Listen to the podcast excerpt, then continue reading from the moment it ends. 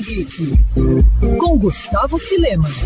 Já faz algum tempo que Neil Gaiman se tornou um nome respeitado na literatura. Além de serem sucesso de crítica e de vendas, as obras do autor já renderam filmes e seriados. Mas não podemos esquecer que o escritor também já marcou seu nome no universo dos quadrinhos. Como não falar de HQs que revolucionaram a indústria sem citar Sandman da Vertigo. Agora, o melhor dos dois mundos de Gaiman voltam a se encontrar. Tudo isso graças a um projeto exclusivo da editora Intrínseca. Batizada de Biblioteca Gaiman, a coleção vai reunir obras do artista britânico que foram adaptadas como graphic novels. O primeiro volume compila cinco histórias, sendo duas HQs inéditas no Brasil. As noivas proibidas dos demônios desfigurados na mansão secreta na noite do desejo sinistro e a verdade sobre o desaparecimento da senhorita Finch. Completam a edição inaugural Criaturas da Noite, Mistérios Divinos e Arlequim Apaixonado. Em edição de luxo com capa dura e fitilho, a coletânea tem ilustração de capa assinada pelo artista Chico, tradução de Stephanie Fernandes e prefácio da ilustradora e colorista Chris Peter. Para falar desse projeto mais do que especial, o Band Geek recebe a Chris Peter. Chris, você já trabalhou para a Marvel e DC, sem contar os outros ótimos trabalhos em outras editoras e também no selo MSP, mas eu queria saber se ainda causa algum tipo de sentimento ou sensação diferente, especial,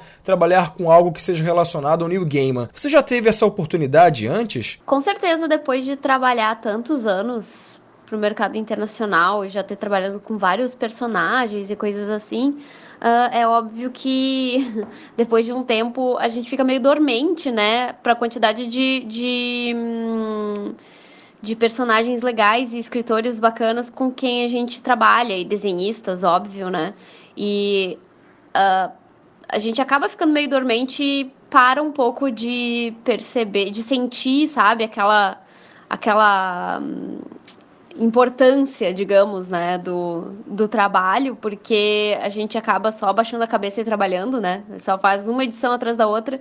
A gente acaba nem parando para pensar com quem que a gente está trabalhando, quão importante isso é, sabe? Tipo, a gente está tão ali dentro da, do prazo, pensando no prazo, pensando nas coisas, mas um, com certeza, eu acho que, assim, o mais perto... Se eu fosse trabalhar com o Gaiman, com certeza eu, eu, iria, de, eu iria ter eh, a, a, percepção do peso, com certeza. Uh, eu nunca trabalhei com ele diretamente, uh, mas eu acho que o mais perto que eu cheguei de trabalhar com ele foi quando eu colori uma revista do Hellblazer, recentemente até, foi em 2019 uh, porque essa revista fazia parte do universo do Sandman e toda a proposta que eles estavam uh, recriando ali na DC, né? E mas diretamente ainda não tive assim, né? Pelo menos com quadrinhos, né? Colorindo para ele, essas coisas assim. Como é que foi escrever o prefácio do livro? Como é que você reagiu ao convite? A maior parte das pessoas não sabe disso, mas uh, a minha paixão de verdade não, não, não é nem desenhar ou colorir, é escrever, sabe? Desenhar e colorir foi só uma coisa que eu gostava de fazer e que acabou me levando para esse caminho, assim, calhou que eu acabei indo trabalhar com isso porque as oportunidades foram surgindo mais para essa área, e eu fui me especializando mais por aí. Mas com certeza, se hoje eu pudesse escolher uma área para trabalhar, eu com certeza iria mais para a área da escrita e de roteiro e coisas do gênero, porque realmente a parte de criar histórias é a que mais me desperta, assim, aquela paixão, assim, né? Então, quando me convidaram para escrever o prefácio do livro, eu fiquei. Eu tive uma.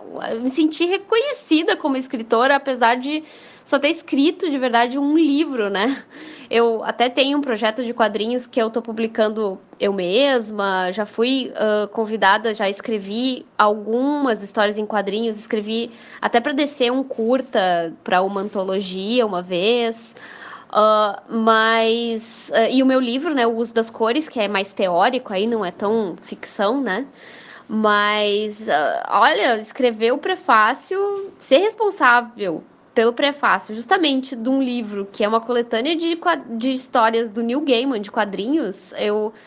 Nossa, eu fiquei até com vontade de perseguir um pouco mais esse, esse sonho de escrever e de repente me especializar um pouco mais nisso, né? E ainda mais depois de ter visto os vídeos de divulgação do, do livro em que ele comenta, né, que fui eu que escrevi o prefácio. É óbvio que ele não faz a mínima ideia de quem eu sou, mas só de ouvir ele falando meu nome, eu me senti muito privilegiada, assim. E, bom, foi, é, tá, tá sendo uma experiência muito boa, assim tá tendo mais feedback do que eu imaginei que fosse ter, assim. E pra gente encerrar nossa conversa, aquela pergunta clichê. Se você pudesse escolher uma obra do Gaiman para levar para uma ilha deserta, entre livros e gibis, qual você escolheria? Essa, essas perguntas que pedem pra gente escolher uma coisa, ou o favorito, ou, sabe, a melhor uh, coisa, ou a melhor cor, ou a melhor qualquer coisa, eu, eu, eu sempre. Não, não são as minhas perguntas favoritas. Então acho que vou dar uma roubada nessa pergunta. Vou responder que eu levaria para Ilha Deserta a coleção do Sandman que é uma história, né? Sandman. Então, tudo que tiver de Sandman, eu levaria. É, é, eu tô roubando, mas essa é a minha resposta. Quer ouvir essa coluna novamente? É só procurar nas plataformas de streaming de áudio. Conheça mais dos podcasts da Mandirinhos FM Rio.